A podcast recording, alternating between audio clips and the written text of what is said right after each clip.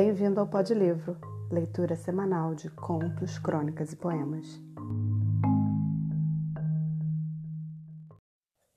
O conto de hoje chama-se The Terrible Old Man, ou O Terrível Ancião, em português, e é do escritor estadunidense Howard Phillips Lovecraft. Esse conto é muito breve e contém uma xenofobia que hoje em dia não passa despercebida. Sua primeira publicação foi em 1921, numa revista amadora. Vamos ao conto.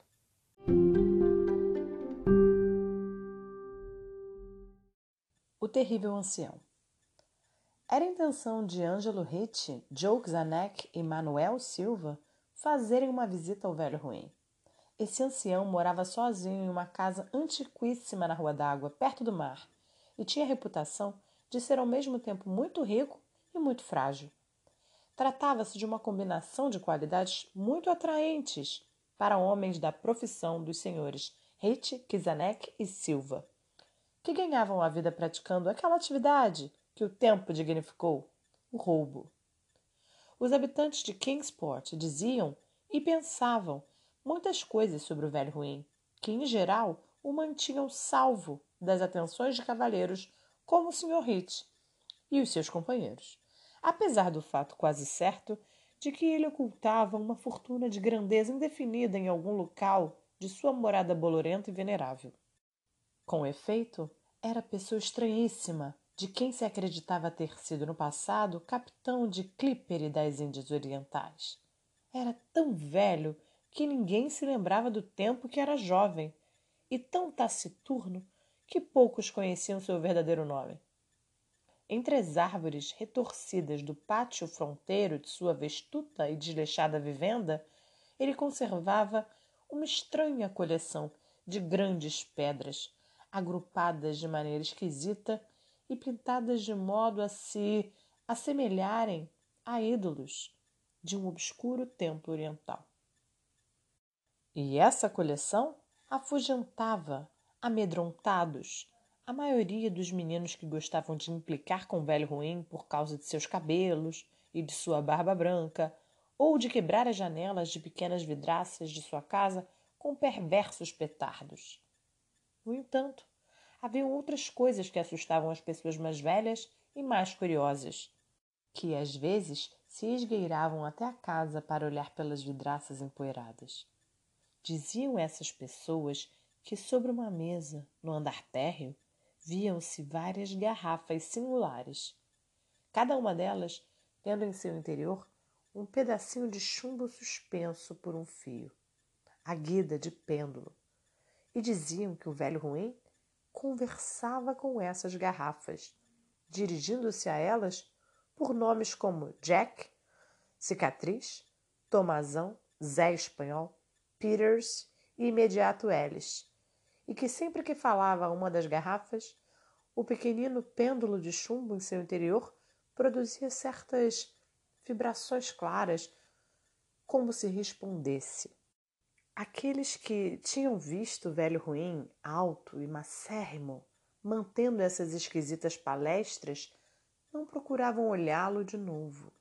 Mas Ângelo Ricci, Joe Zanek e Manuel Silva não tinham sangue de Kingsport pertenciam àquela geração alienígena nova e heterogênea que se situava fora do cativante círculo da vida e das tradições de Nova Inglaterra, e viam no velho ruim tão somente um barbudo trôpego e quase caduco, incapaz de caminhar sem a ajuda de sua bengala nodosa, e cujas mãos magras e débeis tremiam deploravelmente. A seu modo, na verdade, até compadeciam-se daquele sujeito solitário e impopular, de quem todos fugiam e para quem os cães ladravam de maneira singular. Entretanto, trabalho é trabalho, e para um ladrão que dedicou sua alma à profissão, há uma atração e um desafio em um homem idoso e débil que não tinha conta no banco e que pagava suas poucas compras na loja da cidade com ouro e prata da Espanha, cunhada há dois séculos. Os senhores Hitch, Zanek e Silva escolheram para sua visita a noite de 11 de abril. o Sr. Rich e o Sr. Silva deveriam entrevistar-se com o infeliz cavalheiro, enquanto o Sr. Zanek esperaria, a eles e a sua carga, presumivelmente metálica, com um carro na Rua do Cais, ao lado do portão do alto muro nos fundos da casa do ancião.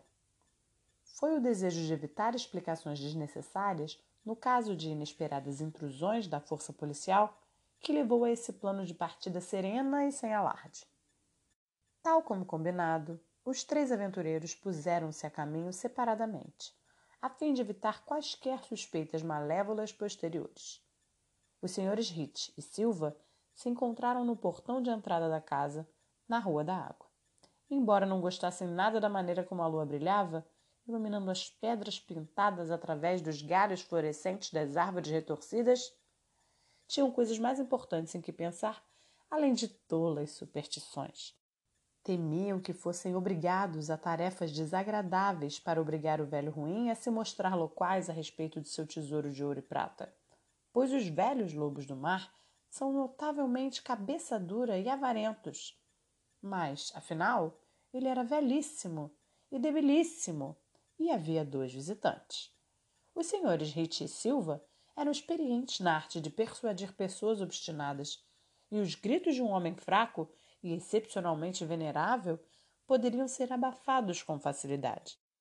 Assim refletindo, chegaram até uma janela iluminada e ouviram o velho ruim conversar infantilmente com suas garrafas com pêndulos.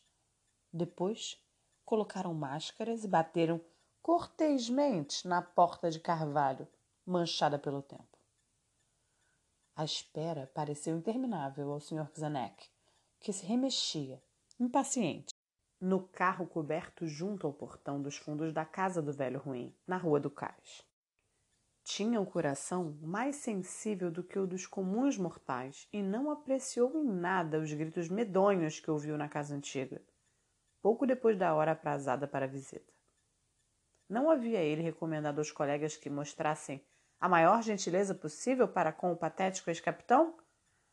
Nervoso, ele vigiava aquela estreita porta de carvalho no muro, revestida de era. Frequentemente consultava o relógio e se admirava com a demora. Haveria o ancião morrido antes de revelar onde ocultara seu tesouro, tornando forçosa uma busca rigorosa? Ao Sr. Zenek não agradava esperar tanto tempo no escuro em tal local. Percebeu então passadas suaves ou arrastar de pés no caminho do outro lado do portão. Ouviu que abriram de leve a tranca enferrujada e viu a porta, estreita e pesada, abrir-se para o lado de dentro. E, à luz pálida da única luz da rua, esforçou-se para ver que os colegas tinham trazido de dentro daquela casa sinistra, que parecia agora maior do que nunca. Entretanto, ao olhar, não viu aquilo que havia esperado, pois não eram seus camaradas que estavam ali, mas apenas o velho ruim, apoiado serenamente em sua bengala nodosa e tendo nos lábios um sorriso tétrico. O Sr. Zanek jamais havia notado a cor dos olhos daquele homem. Eram amarelos Coisas pequenas causam considerável agitação em cidadezinhas, e foi por isso que a gente de Kingsport falou durante toda aquela primavera e todo aquele verão a respeito dos três corpos que haviam sido trazidos pela maré. Impossíveis de identificar, horrivelmente dilacerados, como por obra de muitos cutelos, e horrivelmente mutilados, como que pisados por muitas botas cruéis. E algumas pessoas até se divertiram. E algumas pessoas até se detiveram a falar de fatos triviais como o carro abandonado que havia sido encontrado na Rua do Cais, ou de alguns gritos notavelmente inumanos, provavelmente de algum animal extraviado ou de um pássaro migrante ouvido de noite por cidadãos despertos. Mas por todo esse disse-me disse ocioso de cidade pequena, o velho ruim não demonstrou qualquer interesse. Era, por sua própria natureza, pessoa reservada, e quando se é idoso e débil, as reservas naturais, sem dúvida, redobram. Ademais, um lobo do mar tão entrado em anos só podia ter sido testemunha de vintenas de fatos muito mais excitantes nos dias longínquos de sua juventude já esquecida.